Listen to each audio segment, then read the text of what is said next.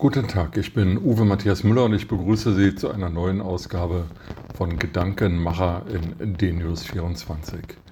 Lügt Bundeskanzler Olaf Scholz?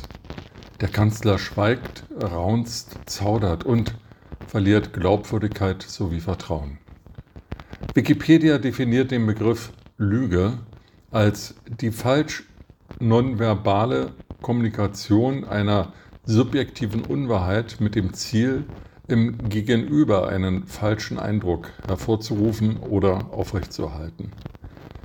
Im Zusammenhang mit dem Cum-Ex-Skandal bei der Hamburger Warburg Bank gibt es sehr viele Indizien für den Versuch des damaligen Bürgermeisters Olaf Scholz, das wahre Geschehen zu vertuschen. Beweise, rechtskräftige Beweise gar, allerdings gibt es bisher noch nicht.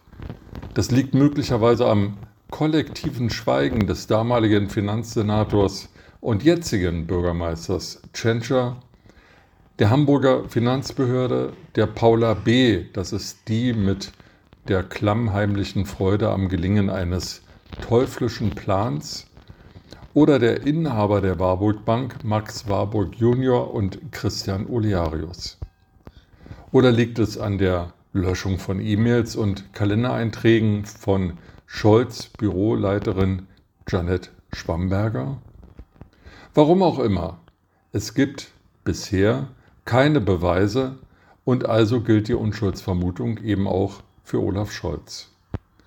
Die Glaubwürdigkeit des deutschen Bundeskanzlers allerdings ist dahin.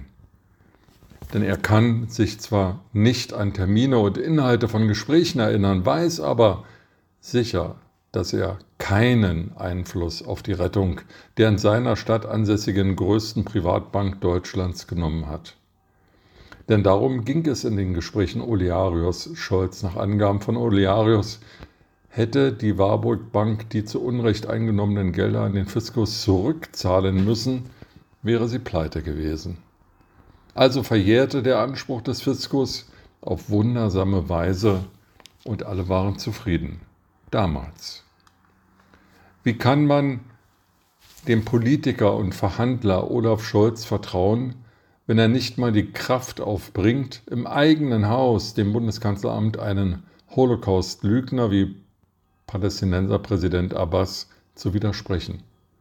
Mitten in der größten Wirtschaftskrise Deutschlands nach dem Zweiten Weltkrieg, mitten in einem Krieg in Europa, mitten in einer bedrohlichen Situation für das Gesundheits- und Pflegesystem in einer Gesellschaft im demografischen Wandel, mitten in einer existenziellen Krise des Rentensystems, einer maroden Infrastruktur, einem Entwicklungsstand der Digitalisierung, die einen Nutzer schaudern lässt, mitten in diesem Reformstau und Bedrohungszeitalter redet der Bundeskanzler zwar von einer Zeitenwende, tut aber eigentlich nichts.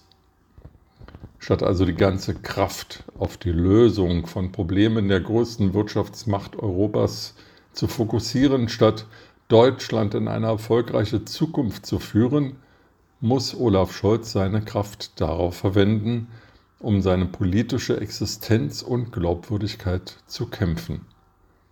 Scholz reklamierte im Bundestagswahlkampf 2021 Respekt und Führungskraft für sich. Das ist Vergangenheit. Davon ist in der politischen Realität der Gegenwart nichts geblieben. Das ist weder für den Langzeit-SPD-Funktionär eine gute Nachricht noch gar für unser Land in Not.